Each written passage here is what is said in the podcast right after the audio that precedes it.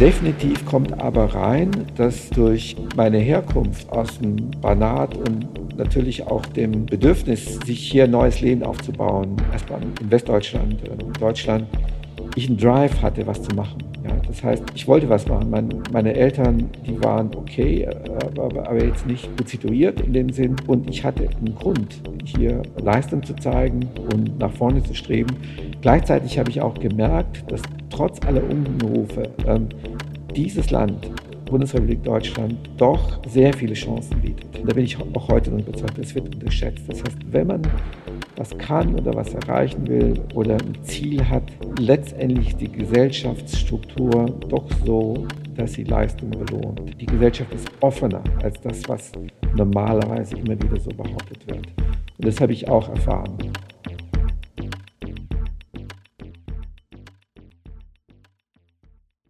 Danke für euer Interesse. Herzlich willkommen zu Sprint, dem Podcast für Menschen, die Neues neu denken. Mein Name ist Thomas Ramge und ich freue mich sehr auf unseren heutigen Gast, Professor Dr. Stefan Hell. Er ist zweifacher Max-Planck-Direktor, nämlich zum einen an dem Max-Planck-Institut für multidisziplinäre Naturwissenschaften äh, in Göttingen und zum zweiten am Max-Planck-Institut für medizinische Forschung in Heidelberg.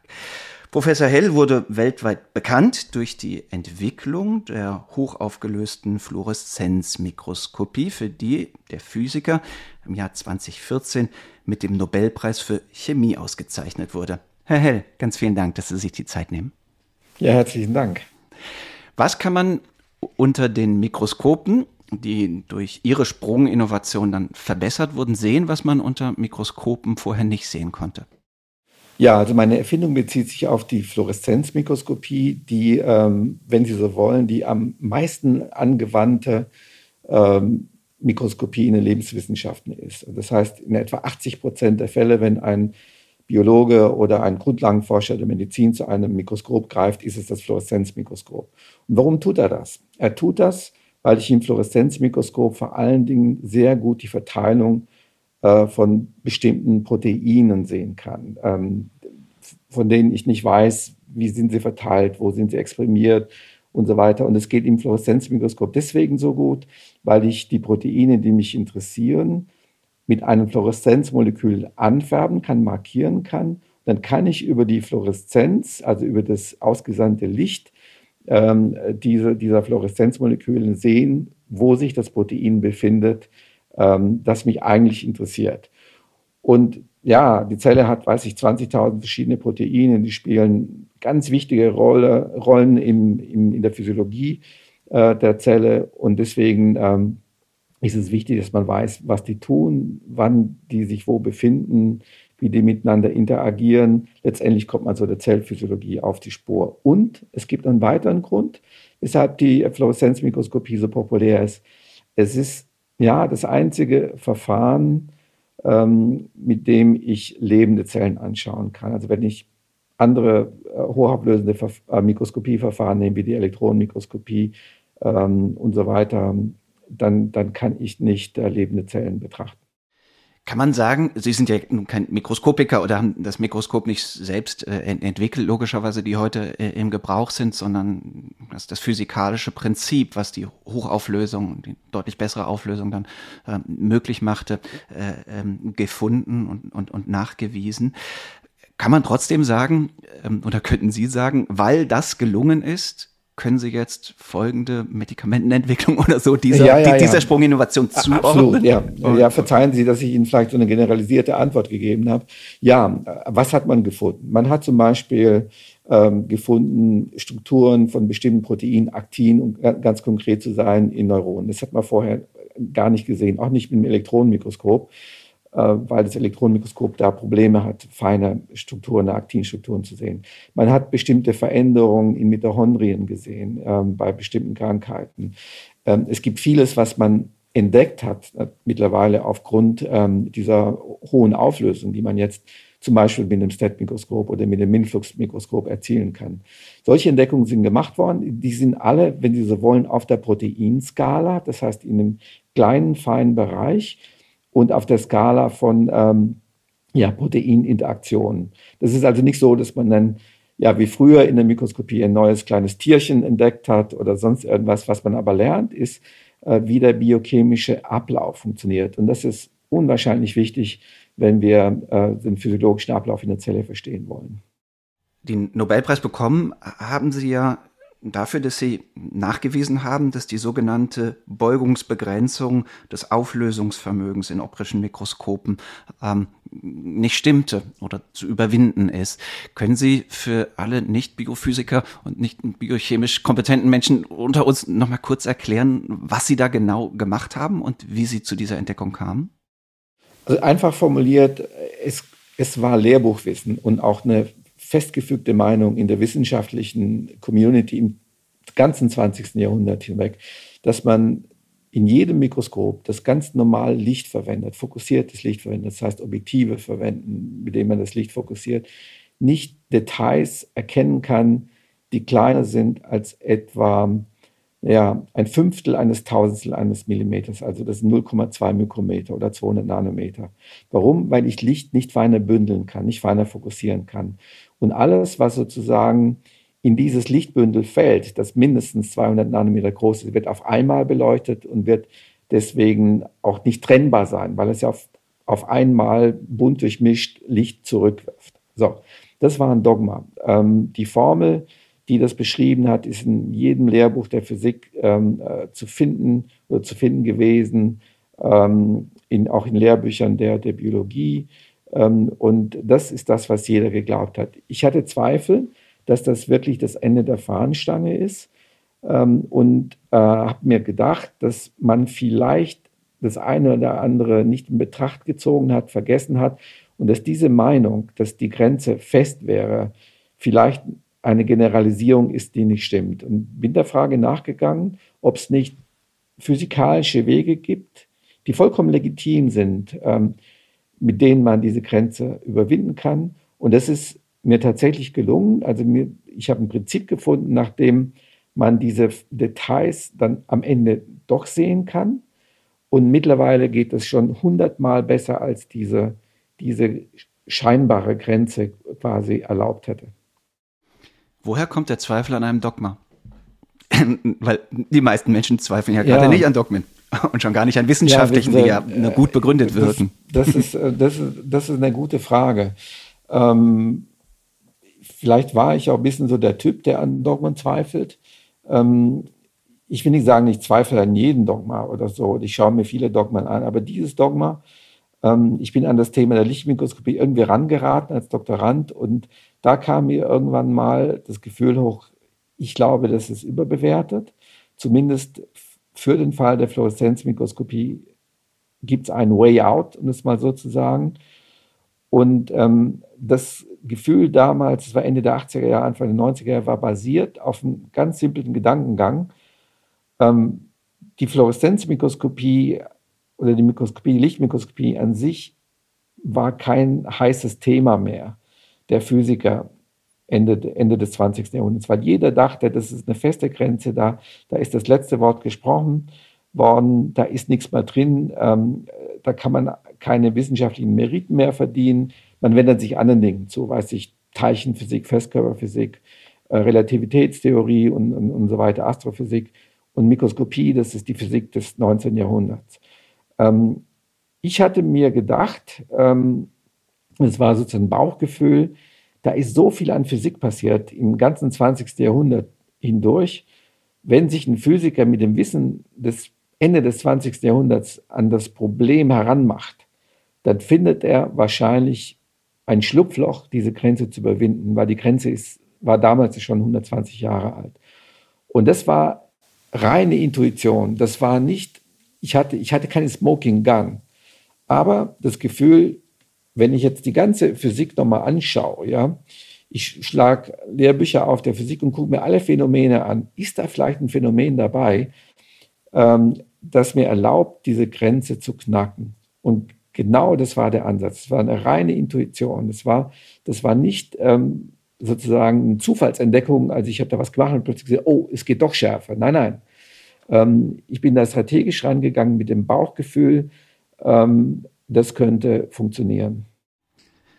Wie fühlt sich dann die Rolle an des Heretikers, der ein Dogma hinterfragt und ja, wenn er es nicht nachweisen kann, im Zweifelsfall, ich weiß nicht, verlacht wird, aber zu, zumindest natürlich auch Karrierebegrenzung in dem Sinne eingeht, weil er sagt, okay, das ist jetzt kein Thema, wo man viele Forschungsmittel drauf wirft, weil äh, der Typ äh, komische Idee, das begründet er mit seinem Bauchgefühl. Ja, ja. Da ja, ja, ja vielleicht äh, erfolgversprechendere Dinge, an denen man forschen könnte. Ja, äh, es war Konsens, das muss man, das muss man wissen. Und ähm, wenn, wenn, man dann Konsens in Frage stellt, ja, wird man oft komisch angeguckt. Und ähm, Konsens in Frage stellen ist ja, ist ja nicht eine, eine Leistung an sich. Man, es gibt viele Leute, die stellen Konsens in Frage, haben trotzdem nicht recht. Ja. Und so gab es Leute vor mir durch das 20. Jahrhundert hinweg, die behauptet haben, sie könnten das auch machen, sie können die Grenze durchbrechen. Es gab auch viele Ansätze. Die haben sich aber alle nicht materialisieren lassen. Deswegen möchte ich die Leute schon ein bisschen in Schutz nehmen, die gesagt haben, no way, das wird nicht funktionieren oder die, die ähm, leicht in sich hineingegrinst haben, als ich gesagt habe, ähm, ich glaube, ich kann das. Ähm, gleichzeitig möchte ich aber darauf hinweisen, äh, dass es sich immer wieder lohnt, bestimmte Paradigmen in Frage zu stellen und ähm, äh, Leute, die am Anfang ihrer Karriere sind, ich war ja damals Ende 20, ja, Anfang, Anfang 30, haben oftmals ein, eine andere Sicht auf die Dinge. Und natürlich ähm, hatte ich auch die Energie, sage ich mal, und den Mut ähm, zu sagen, ich stelle das jetzt mal in Frage. Ähm, ich hoffe, es klingt nicht anmaßend, aber ein klein bisschen ist es so, wie wenn einer sagt, naja, der Seeweg nach Indien, der führt immer nach Osten, aber wenn die Erde rund ist, muss er einen nach Westen geben. Verdammt nochmal, ich fahre jetzt mal nach Westen, gucke, ob ich nicht in Indien ankomme. Und natürlich ist das mit Risiken verbunden. Natürlich weiß man auch nicht, dass man in Indien ankommt. Und vielleicht kommt man auch nicht in Indien an, ja, das wissen wir ja. Aber ähm, einen Ansatz zu fahren, der anders ist, gegen das Paradigm anzufahren, dran zu glauben, gewisses Risiko einzugehen, das ist, äh, das ist Teil einer, sag mal, einer neuen Entdeckung. Klar, und insbesondere ne, der, der Sprunginnovation. Im Grunde ist das ja, was Sie hatten damals, fast wie, wie aus dem Lehrbuch, wie in der Regel Sprunginnovationen entstehen, nämlich an etwas zu glauben, woran die anderen nicht glauben. Weil wenn man das macht, was, woran gerade alle glauben, dann kommt man ja in der inkrementellen ja. Innovation in der Regel äh, ganz gut voran, aber eben nicht ähm, mit, mit, den, mit den Jackpots, mit dem Amerika entdecken oder Mikroskope um Faktor genau. 100 besser machen. Genau, genau. Ich, da kann ich eine Anekdote ähm, äh, erzählen, die mir sehr im Gedächtnis haften geblieben ist. Äh, ähm, ich bin ja über meine Doktorarbeit ähm, an die Mikroskopie gekommen und, und mein, mein Doktorvater, den, den, schätze ich sehr, ist ein ganz hervorragender Physiker. Und ähm, der sagte dann, als ich ihn angesprochen habe, naja, man müsste vielleicht in die Auflösung reinschauen. Ähm, nee, ist nicht mein Gebiet und so weiter. Er war Festkörperphysiker. Kann ich alles verstehen. Ich habe es dann ähm, auf eigene Faust probiert, ähm, bin dann erst ans Ember gegangen, nach, nach Heidelberg und dann, dann, nach Finnland. Und dann kam ich mal ähm, nach Heidelberg zurück und habe dort einen Vortrag gehalten. Das werde ich nie vergessen, in den Räumen des Deutschen Krebsforschungszentrums. Das war so Ende der 90er Jahre. Und, ähm, und es war so ein öffentlicher Vortrag und da war mein Doktorvater mit allen Physikprofessoren, ähm, bei denen ich studiert hatte, die mich kannten zugegen. Und da habe ich dann tatsächlich erzählt, in den 90er Jahren, dass ich die Grenze der, der, der Beugung, also der, die Auflösungsgrenze brechen will. Und dann in der Kaffeepause kam mein Doktorvater zu mir und sagte, du, äh, meine Kollegen sagen, du willst die Grenze da brechen, das weiß man doch das nicht. Hör bitte auf, ähm, darüber zu reden, weil wenn du das tust, kriegst du nie einen akademischen Job. Also besser nicht. Dann habe ich gesagt, nee, ich will wirklich diese Grenze brechen. Ja. Ich, das, das ist das, was ich will. Ich glaube auch, ich, ich kriege das hin, habe das dann auch begründet. Aber das zeigt, dass damals immer noch die Denke war, wenn man sowas behauptet, ja, das könne ja nicht gehen, das weiß man doch, dann, dann bist du, ja, man würde heute sagen, neudeutsch doomed. Hm. Naja, Sie haben ja dann auch in Deutschland erstmal keinen Job gefunden, sondern mussten nach Finnland gehen, richtig? Richtig, ja. ja. Oh. Was war da anders und welch, welche Rolle gewissermaßen war dann auf, auf dem Weg zur Entdeckung, die, diese ja. Station in Finn, ja. Finnland? Welch, welche Rolle hat die gespielt? Ja, ich war zunächst am, am, am Europäischen Molekularbiologischen Labor in Heidelberg. das war nicht ganz unwichtig, weil ich da überhaupt anfangen konnte, mich mit dem Thema zu beschäftigen. Aber ich hatte noch nicht die entscheidende ähm, Idee. Wäre gern geblieben, konnte aber nicht, weil die, die Umstände das nicht erlaubt haben. Und äh, da war aber ein, ähm, in diesem europäischen Labor ein, ein Finne, mit dem ich heute noch gut befreundet bin, der hat gesagt, ähm, er ginge nach Finnland zurück und er würde dort ein, einer seiner Vorgesetzten überzeugen, mich nach Finnland zu holen. Das ist dann tatsächlich passiert und so kam ich mit einem Stipendium der Finnischen Akademie nach Finnland. In Deutschland konnte ich nicht bleiben, weil ich nicht antragsberechtigt war. Ich hatte kein eigenes Labor. Ich war ja nur Stipendiat. Das heißt, ich konnte damals, war es nicht möglich, auch nicht zur Deutschen Forschungsgemeinschaft gehen. Ich habe die angerufen, die haben gesagt, nee, das geht nicht und so weiter. Ich hatte wirklich nichts und, und war auch, also ja, äh, in einer sehr prekären Situation, aber beseelt von der Idee, äh, diese Bäumungsgrenze brechen zu wollen, weil ich das Gefühl hatte, das wird gehen. Und so komisch es klingt, als ich dann ankam in Finnland, hat mich mein dortiger Chef dann zu sich nach Hause eingeladen in den Scheren da äh, an der Ostsee vor der Stadt Turku. Sehr, sehr schön gelegen. Und da haben wir dann draußen gegrillt und sind in die Sauna gegangen. Dann habe ich zu ihm gesagt, mein Gefühl sagt mir, das kommende Jahr wird entscheidend sein für die Fluoreszenzmikroskopie. Da wird was passieren. Dann sagt er, warum? Irgendwie Intuition. Ein paar Wochen später hatte ich die Idee zu dem STAT-Mikroskop und, und diese Idee hat tatsächlich das Feld aufgemacht ja, und äh, ähm, hat dann ähm, letztendlich die wichtigsten Ingredienzien gebracht, damit man heute ja extrem gut auflösen kann. Intuition ist ja, glaube ich, so etwas wie irgendwie unbewusstes Erfahrungswissen, ne? aus dem sich dann, ja. ähm, aus, de, aus dem sich irgendwie ähm, Vorstellungen ja. Ent entwickeln, die man nicht begründen Richtig, kann. Natürlich. Warum, warum haben Sie denn so eine ja. gute Intuition? Also jetzt nicht nur über die große Sache, sondern auch noch über das Timing, weil die große Idee kommt. Ja, so. also Hätten Sie mich an dem Abend damals nach der Sauna gefragt, ob ich sicher sei, dass es so käme, hätte ich gesagt, nein. Ähm, es ist nur so, naja, man hat so ein Gespür. Woher kommt das Gespür? Weil natürlich hatte ich ein gutes Basiswissen der Physik.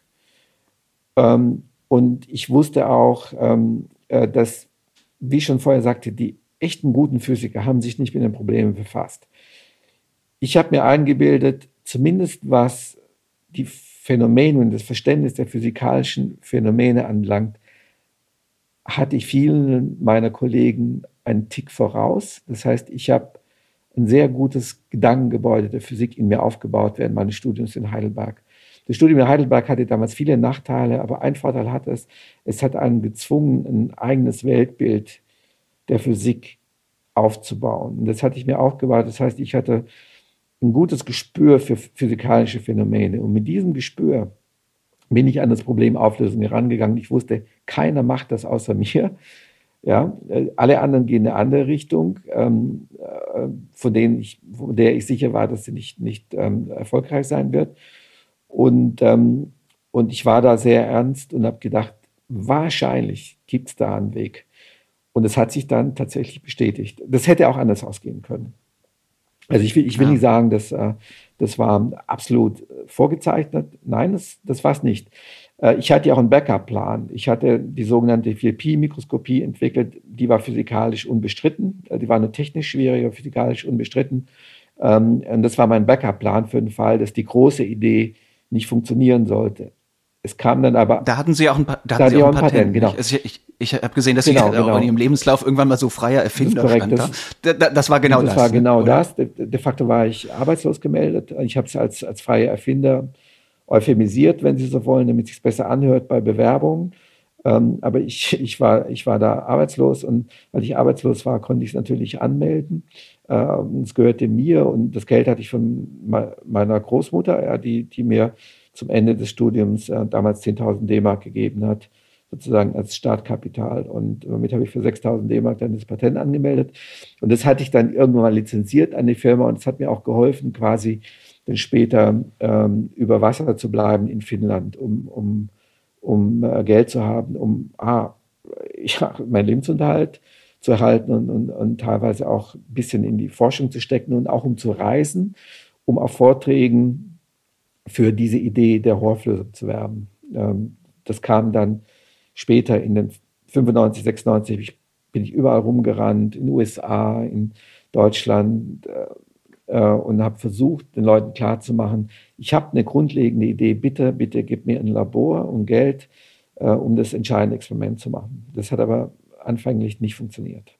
Also wenn Forschungsförderung jetzt schon durch Großmütter so erfolgreich betrieben wird, dann, dann äh, verweist das ja in Ihrem Fall vielleicht auch sowieso auf ihr, äh, ihre, ihre, ihre Herkunft ein bisschen oder das Besondere, ne? dass, ähm, dass Ihr Staat ja in die akademische Welt oder Ihr Staat in die Welt als solche nicht in Deutschland war, sondern äh, Sie sind in Rumänien geboren und waren da Teil der deutschsprachigen Minderheit der Banata-Schwaben. Inwieweit hat sie das geprägt? Man würde jetzt vielleicht so äh, vielleicht äh, vulgär psychologisch denken, aha, dann naja, wenn man in so einem totalitären System aufwächst, dann wird man eh geschult darin, Dogmen zu hinterfragen und hat das dann was damit zu tun, dass sie später wissenschaftliche Dogmen hinterfragen. Ist das zu banal ähm, oder zu küchenpsychologisch? Ähm, zu banal würde ich nicht sagen. Sicher eine Komponente. Ähm, klar, ich bin äh, als Kind in diesem Spannungsfeld aufgewachsen, dass, dass es eine offizielle Meinung gab, aber zu Hause hat man ganz anders gedacht, ja. Ähm, und nicht nur zu Hause, auch unter Freunden. Da wusste jeder, dass das kommunistische, System ähm, äh, einer liberalen Demokratie unterlegen ist. Das, das war klar. Trotzdem musste man offiziell anders sprechen. Also die, dieses Spannungsfeld kannte ich sehr früh. Ähm, aber das, das alleine würde nicht reichen. Äh, sicherlich kommen da viele Persönlichkeitsstrukturen rein. Ja. Ich bin nun mal so gestrickt, dass ich in bestimmten Situationen mir überlege, ob das wohl so stimmt oder nicht. Ich bin oft sehr skeptisch bei sehr kategorisierendem Denken. Das heißt, wenn, wenn schwarz-weiß irgendwas behauptet wird, ja, das ist so oder das ist so, das kann sein, dass es so ist, aber das, das ich lasse da immer, ist immer noch ein gewisses Rest, Restunsicherheit. Ähm, das ist sicherlich auch eine Komponente. Ähm, definitiv kommt aber rein, dass ähm, durch ähm, meine Herkunft aus, aus dem Banat und natürlich auch dem Bedürfnis, sich hier ein neues Leben aufzubauen, äh, in, erstmal in Westdeutschland, äh, in Deutschland, ich einen Drive hatte, was zu machen. Ja? Das heißt, ähm, ich, ich wollte was machen. Mein, meine Eltern, die waren okay, aber, aber jetzt nicht gut situiert in dem Sinn. Und ich hatte einen Grund, hier ähm, Leistung zu zeigen äh, und nach vorne zu streben. Gleichzeitig habe ich auch gemerkt, dass trotz aller Unrufe ähm, dieses Land, Bundesrepublik Deutschland, doch sehr viele Chancen bietet. Ähm, da bin ich auch heute noch überzeugt, das wird unterschätzt. Das heißt, wenn man was kann oder was erreichen will oder, oder ein Ziel hat, letztendlich ist die Gesellschaftsstruktur doch so, dass sie Leistung belohnt. Ähm, äh, die Gesellschaft ist offener als das, was normalerweise immer wieder so behauptet wird. Und das habe ich auch erfahren. Äh, sehr spannend, können wir auch gleich nochmal drüber reden, aber lassen Sie mich kurz zwischenfragen. Ähm, Sie haben eben gesagt, das Gesellschaftssystem äh, Rumäniens, äh, der Kommunismus osteuropäischer Prägung war der Demokratie unterlegen. Das Bildungssystem, zumindestens der deutschsprachigen Minderheit, scheint ja nicht ganz so schlecht gewesen zu sein. Also die Schule, in der Sie waren, da ist ja noch eine zweite Nobelpreisträgerin äh, äh, ausgebildet ja. worden, Her Hertha genau. Müller, in Literatur. Jetzt könnte das natürlich Zufall sein, aber das ist ja nicht sehr wahrscheinlich, wenn in einer kleinen deutschen Schule plötzlich so zwei herausragende ähm, forschende Intellektuelle rauskommen. Was hat diese Zauberschule denn irgendwie gehabt? Warum es, war das so? Ja, es, es war aber nicht nur die Schule. Ich war an die, dieser besagten Schule auch nur eine relativ kurze Zeit. Selbst Hertha Müller war da auch nicht die ganze Zeit. Ähm, zweifelsohne war die Schule gut, aber ich glaube auch, äh, in bestimmten Zentren gab es ein, ein, sehr, gute, ein sehr gutes Schulsystem. Ich habe mich dann später, ähm, ja, also kurz nach dem Nobelpreis auch mit, mit ähm, äh, Rumänen unterhalten, äh, die das Schulsystem von damals gut kannten. Und die sagten mir, naja, die Tradition rührt schon bis in die KOK-Zeit zurück ähm, äh, diese, dieses, diese gute Schulbildung. Fakt ist, wie dem auch sei, ähm, ich hatte das Glück und Sie sicherlich auch, äh, durchaus Lehrer zu haben, die ambitioniert waren, die, ähm, ja, die Kinder gut ausbilden wollten. Es, kann, es, gab sicher auch einen Minderheiteneffekt nach dem Motto, Als Minderheit muss man ja was leisten, um sich in der Mehrheit zu behaupten oder muss sich positiv hervorheben. Gerade wenn man ja als Minderheit jetzt nicht unbedingt äh, Vorteile hat, sondern eher Nachteile hat. Das lässt sich auch bei anderen Minderheiten oftmals feststellen. Es ist nicht eine Regel, aber, aber oft ist es so. Ähm, das sind alles Aspekte, die, die reinkamen. Auch kam hinzu, ähm, mir war klar, dass ich mein Leben dort nicht leben wollte. Und wenn ich dann die Gelegenheit bekäme, mit meinen Eltern nach Westdeutschland auszureisen, werde ich nichts anderes mitnehmen können als mein, mein Wissen und meine Bildung. Das heißt, ähm, ich war als Kind und meine Eltern natürlich auch, ähm, waren daran interessiert, ähm, dass ich möglichst viel kann und weiß, weil mit dem Wissen kann ich mich dann auch äh, in Westdeutschland, wo auch immer, durchsetzen und kann, kann mein Leben aufbauen. Also das sind diese Aspekte, die hinzukamen. Und ähm, das haben viele Lehrer dort auch so gesehen. Und als Sie dann nach Deutschland in die Schule kamen, waren Sie ja vermutlich ähm, weit über Durchschnitt gebildet. Ja, äh, kann man sagen. In Mathe war ich ein Jahr voraus, auch in Physik war ich ein Jahr voraus, wo die Schule sehr gut war. Ähm, ich habe dann auch ähm, quasi äh, ein Jahr übersprungen, habe dann in der 12. das Abitur gemacht. Ähm, witzigerweise war ich auch in der, äh, in der 9. Klasse kam ich dann der Beste in Deutsch. Würde man jetzt eigentlich auch nicht erwarten. Äh, von Kind. Ach naja, Hertha, Hertha Müller sagen Sie jetzt. Ja, beherrscht ja besprach auch sehr ja, gut. richtig. Das, ähm, das war jetzt, nachdem Hertha Müller natürlich den Literaturnobelpreis kam und einige andere Literaten aus der Gegend hervorgegangen sind, ist es jetzt nicht mehr überraschend. Es ist, ist ja keine, also nein, nein, also, also quasi, wenn man die, es sind ja nicht nur Sie beide, es gibt ja ganz viele sehr, sehr interessante Intellektuelle und, und Forschende aus, äh, die, die Richtig, und auch, auch das Fach Jahren, Deutsch ne? ist da sehr, sehr hoch gewertet worden, das muss man, muss man wirklich sagen. Also ähm, ich hatte einen hervorragenden Deutschlehrer ähm, dort, der, der wirklich sehr engagiert war und äh, ähm, mir viel beigebracht hat, also auch, auch Grammatik und so weiter, ist sehr, sehr stringent unterrichtet worden. Das war hier in Deutschland etwas lockerer. Man, naja, ist ja auch verständlich. Man, man hat hier durch in Deutsch gut sein nicht viel gewinnen können, ja, in, in Westdeutschland, verständlicherweise. Dort, ja, hatte man durch in Deutsch gut sein einiges gewinnen können. Zum Beispiel nach Westdeutschland zu kommen und, und die Sprache perfekt zu beherrschen oder auch die, ja, Literatur zu kennen und so weiter und so fort. Ähm, Identität, Identität war es auch. Man konnte Identität, Identität gewinnen. gewinnen das war es auch. Das ist sicher richtig, ja. ja. Hm ich weiß, es ist jetzt ähm, vielleicht schwierig, wenn Sie das jetzt auf sich anwenden müssen, aber gibt es so etwas wie Charaktereigenschaften jetzt, also neben diesem hohen Bildungskapital, mit dem Sie nach Deutschland gekommen, gibt es Charaktereigenschaften, ähm, von denen Sie sagen, jetzt neben diese, ich hinterfrage Dogmen, die Sie ähm, in die Lage versetzt haben, diese, diesen wissenschaftlichen Durchbruch zu zu erzielen. Du Durchhaltevermögen muss ja dazugehören, wenn Sie auch beschreiben, wie viel Durststrecken Sie hatten.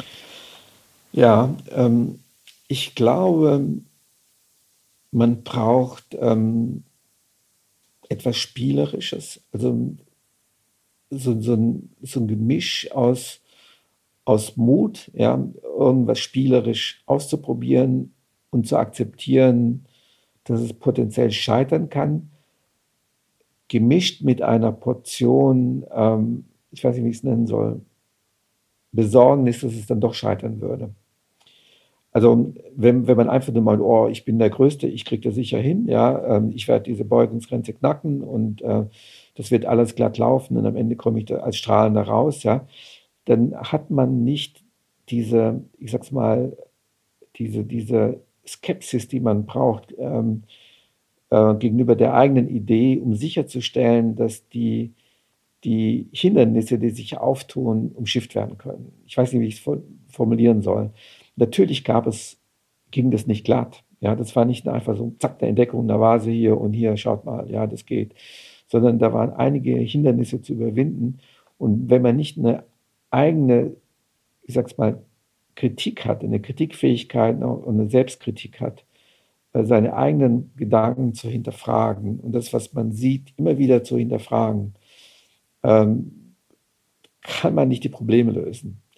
Also natürlich haben die Leute gesagt, hm, das wird nicht funktionieren und so weiter. Ich hatte das Gefühl und auch den Optimismus, dass ich schaffen würde, ohne den harten Beweis zu haben. Habe ich aber die Kritik der Leute ernst genommen? Ja, die habe ich sehr ernst genommen. Ich habe nicht gesagt, ihr seid die Spinner und ich bin der Richtige, ja, der, der das alles richtig sieht. Sondern hm, eigentlich haben sie da recht, da recht, da recht. Aber es könnte sein, dass sie doch nicht recht haben, weil, weil, weil. Und dann habe ich immer wieder Gründe gefunden, weshalb die nicht recht hatten. Ich habe aber die Kritiken immer ernst genommen. Also ich habe sie nicht einfach nur weggewischt, ja, das ist nur so ein Blödmann, der redet, oder Blödfrau, ja, redet irgendwann nur Quatsch, sondern ich habe die Kritik schon an mich rankommen lassen. Das hat mir geholfen, ähm, dann tatsächlich Lösungen zu finden für die Probleme, die sie mir immer vorgehalten haben. Äh, ich glaube, das ist, das ist ähm, eine ganz äh, wichtige Komponente gewesen des Erfolgs. Hatten Sie viele schlaflose Nächte oder so, wie man sich vorstellt? Also, weil, weil wenn scheitern, dann mm, ist man ja losgescheitert, wenn man viele Jahre in so eine Idee investiert und dann, dann am Ende geht, geht die Rechnung nicht ja, auf. kam durchaus ab und zu mal vor. Also wörtlich schlaflos, äh, damals sicher nicht ähm, äh, oder wenige. Ja, ich kann mich schon an Situationen erinnern, wo ich dachte, mein Gott, wie, wie geht das jetzt weiter? Ähm, da hast du jetzt schon so viele Jahre investiert in, in, in die, dieses Problem und, und, auch in diesen Berufsweg. Da war ich auch schon, ich sag's mal, 32, 33 und, und da hat sich die Frage schon damals gestellt, geht man jetzt in die Industrie oder, oder macht man doch weiter mit der Forschung? Ähm, und da hatte ich schon immer wieder so Zweifel, hm, dass eigentlich das besser einen Industriejob zu finden. Das war damals aber auch nicht so einfach, äh, wie das heute jetzt klingen mag, weil es gab eine Physikerschwemme. Das kann man sich heute auch nicht mehr so richtig vorstellen. Also man konnte damals nicht als Physiker, sagen wir, zwischen drei, vier Jobs aussuchen oder so, sondern ähm, es war so eine Generation, die bekannt geworden ist äh, später, dass sie immer Praktika gemacht hat, bevor sie, bevor sie einen Job bekommen hat. Also es wäre auch nicht so straightforward gewesen zu sagen, ich wechsle in die Industrie, aber natürlich habe ich mir das als als Alternative offen gehalten.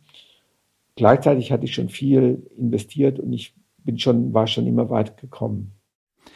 Sie haben eben ja Deutschland als Chancenland äh, charakterisiert. Darf man in diesem, und gibt es quasi das, das Gegenklischee dazu, ist ja immer, in Deutschland darfst du nicht scheitern.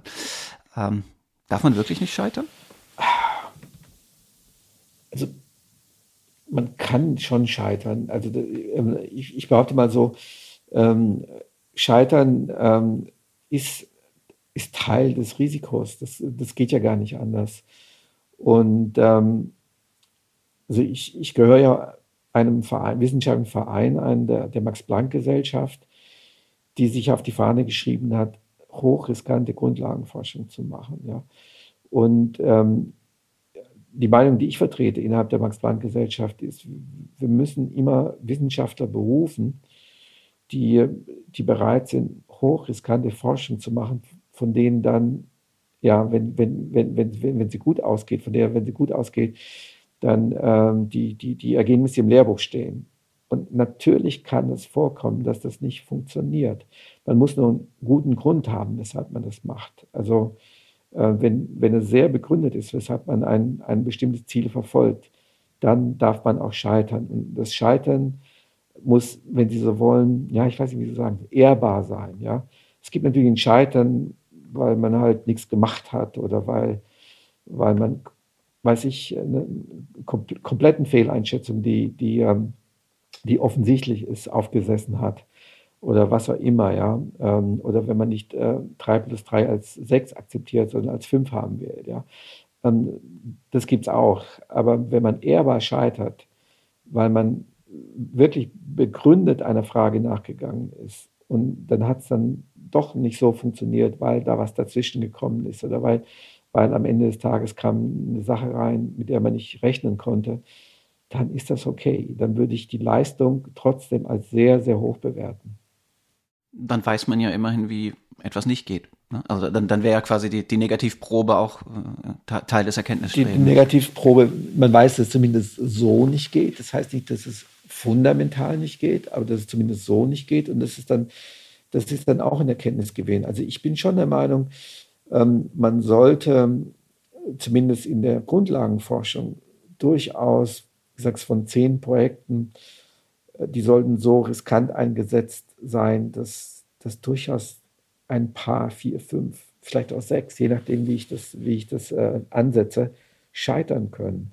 Wenn die alle funktionieren, ja, dann, dann habe ich einfach inkrementale Forschung gemacht. Lassen Sie uns nochmal zurückkommen auf ne, Ihr sehr positives oder optimistisches Bild, was Sie gerade kurz an, an, angezeichnet haben, ob des Chancenlands Deutschland oder dass äh, eben doch viel mehr möglich ist, weil die Ressourcen da sind die Entwicklungschancen für Individuen da sind.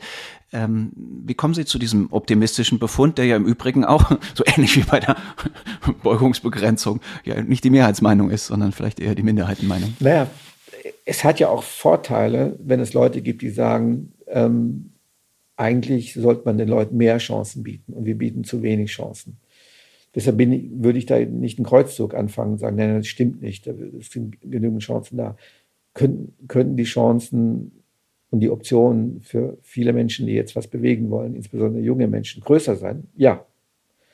Weil, was ich aber entgegentreten will, ist, dass, dass man wenig Chancen hätte von vornherein in Deutschland. Das stimmt nicht. Man hat Chancen sollten die Chancen noch weiter eröffnet werden? Ja, da bin ich voll der Meinung, da sollte viel mehr passieren. Man sollte sich sehr wohl Gedanken machen, wie man Deutschland noch mehr zu einem Chancenland macht. Da bin ich ganz sicher, dass, dass das sein müsste. Ich wollte nur dem Eindruck entgegentreten, dass es nicht in Deutschland ginge. Das ist nicht der Fall. Ähm, ja. Ein hervorragendes Beispiel ist, wenn Sie jetzt die, naja, diese, diese mRNA-Impfungen sehen. Ja das ist ja, das ist ja eine Bilderbuchstory und, und die zeigt ja auch, äh, wie es gehen kann in Deutschland. Ja.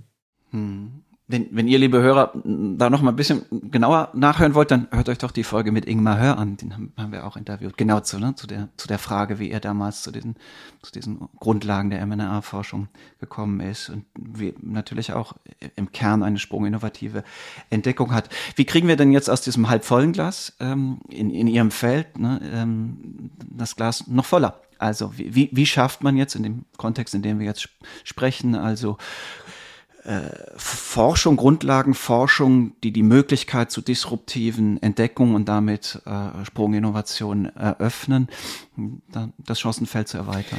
Das ist eine sehr gute Frage, die, die mich natürlich auch beschäftigt. Also ähm, wir haben ja in Deutschland unterschiedliche Forschungsorganisationen. Ähm, meine eigene, die Max-Planck-Gesellschaft, die steht ja für Grundlagenforschung und für, für ja, Entdeckungen zu machen, die, ähm, mit denen man einfach nicht äh, rechnen kann. Und in der Tat war es ja auch bei mir so, ähm, die Institution, die mir eine Chance gegeben hat, ähm, letztendlich die, die entscheidenden Experimente zu machen, war auch die Max-Planck-Gesellschaft. Das hat ja da funktioniert. Bei Unis bin ich abgeblitzt. Wir haben, weiß ich, 20, 30 Unis, auch in den USA im Übrigen. Ähm, äh, nicht, nur, nicht nur in Deutschland. Aber die Max-Planck-Gesellschaft hat, hat, diese Chance ähm, gegeben.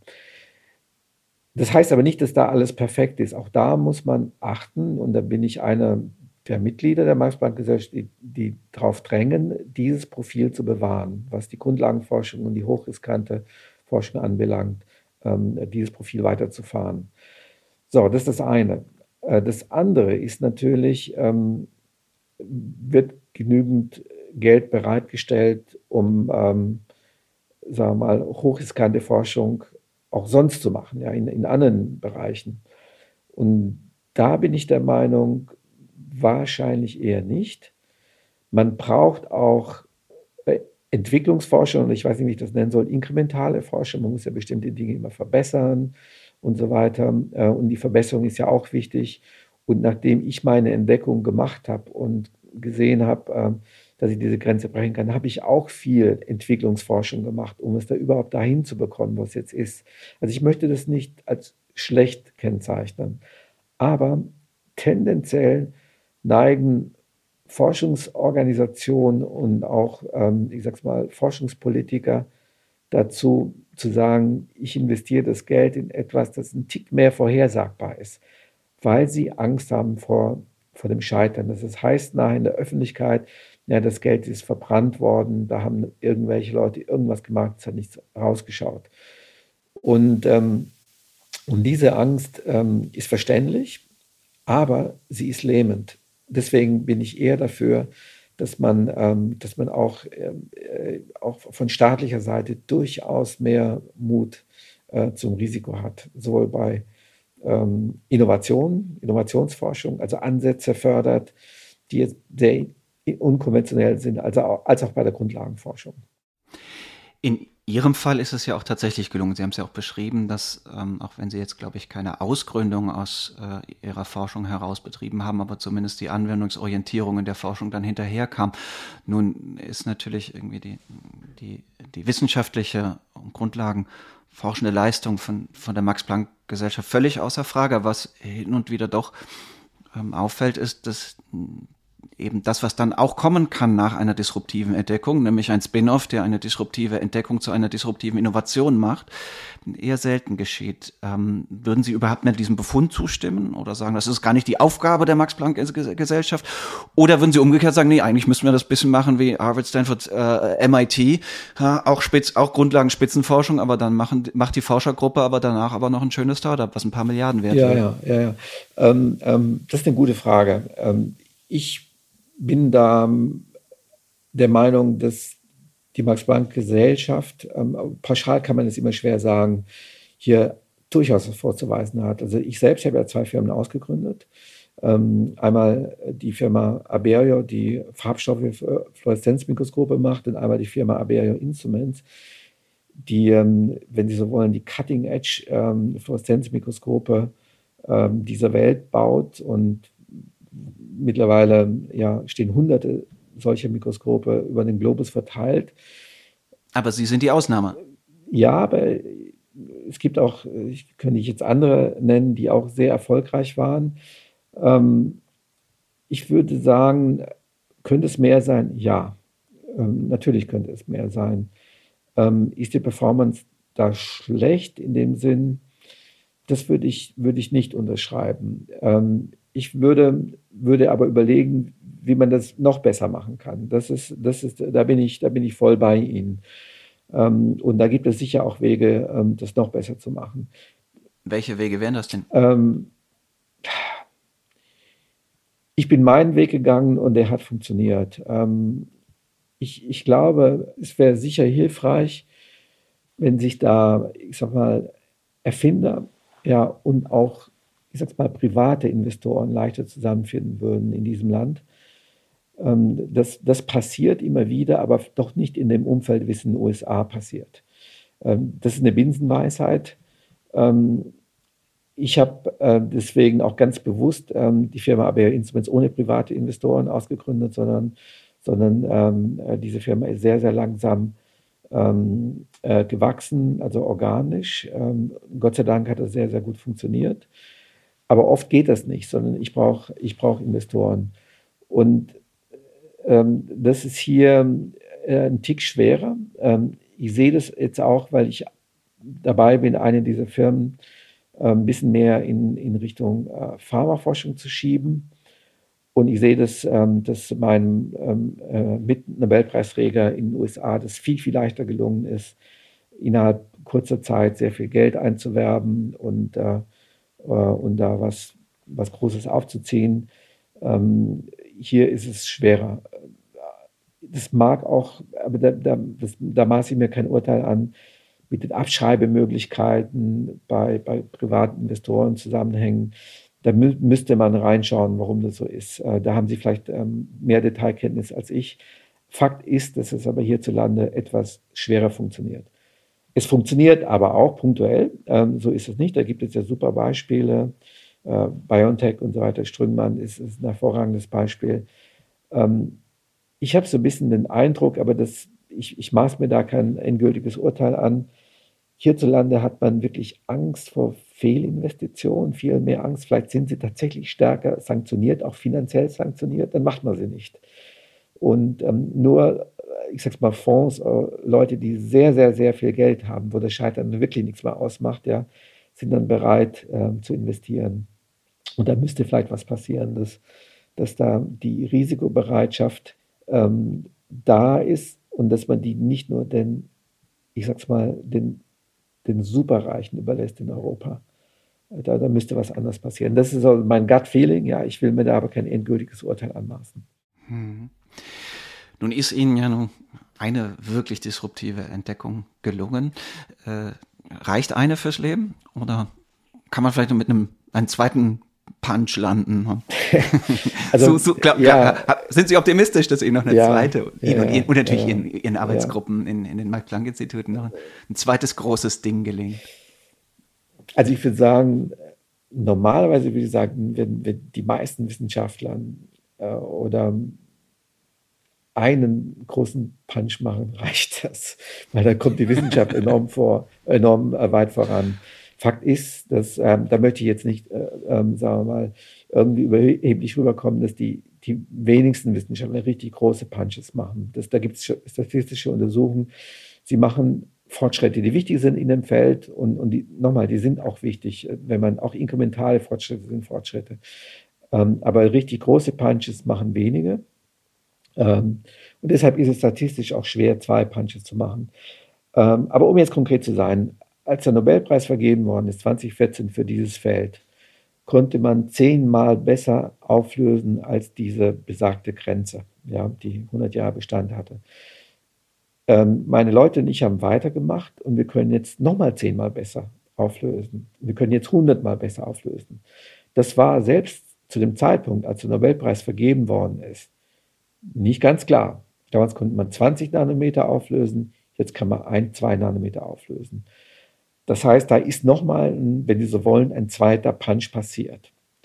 Und, ja. und, und wie gesagt, meine Ausgründung, ABR Instruments, lebt mittlerweile zum signifikanten Maß von diesem zweiten Punch. Das heißt, es ist die einzige Firma, die aufgrund der Lizenzen, die sie von der Max-Planck-Gesellschaft eingeworben hat, in der Lage ist, weltweit die schärfsten Fluoreszenzmikroskope anzubieten. Und wie gesagt, die stehen jetzt in, in Peking, im Scripps, im NIH, zwei Stück und so weiter. Ja.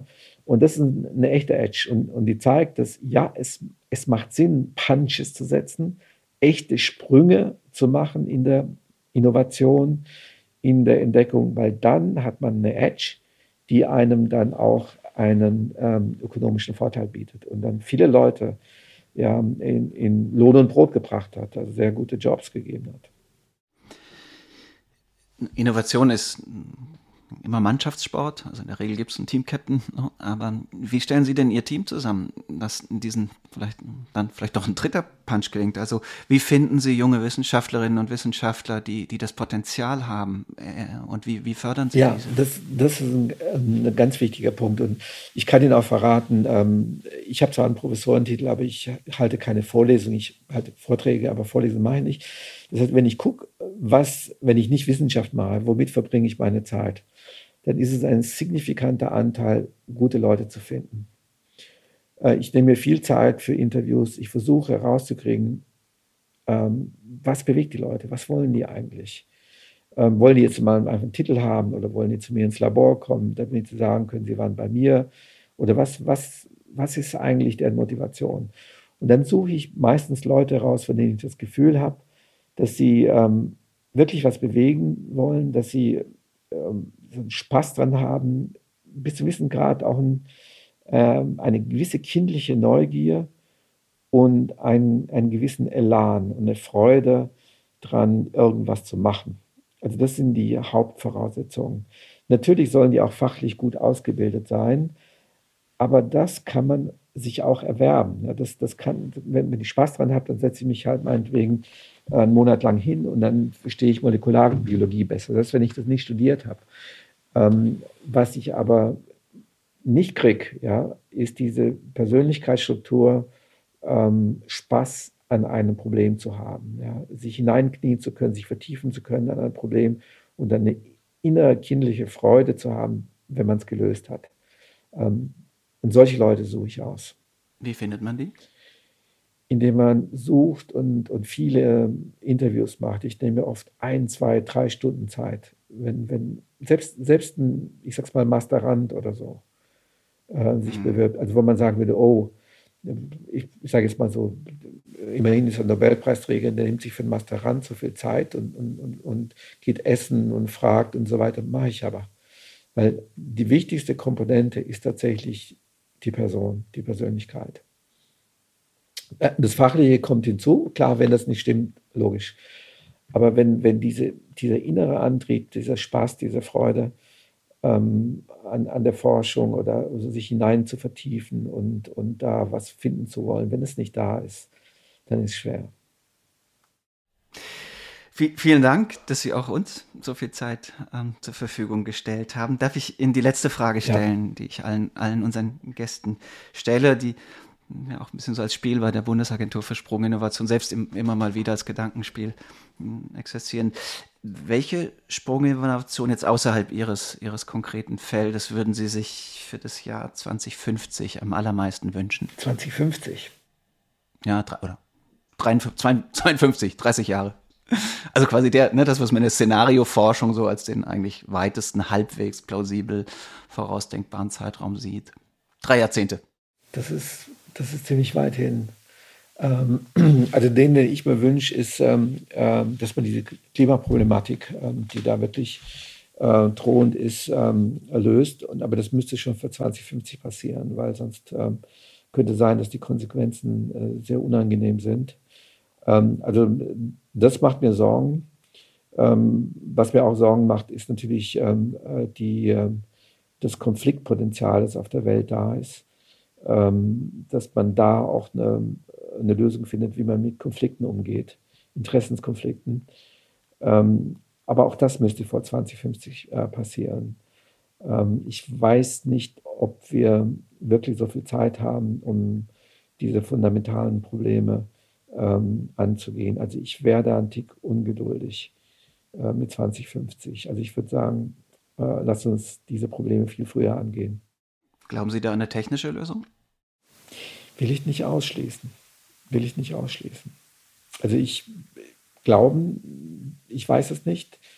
Aber ich würde es nicht ausschließen. Sie haben ja so eine gute Intuition. Ja, das weiß ich nicht. Also, ähm, das, hoffentlich, nein, nein, hoffentlich kommt sie auch so, hier so zum pauschal, Tragen. So, so pauschal würde ich nicht urteilen wollen. Also ich habe eine Intuition bei diesem einen Problem gehabt. Das heißt aber nicht, dass ich in anderen Dingen eine gute Intuition habe. Nein, nein, das maße ich mir nicht an.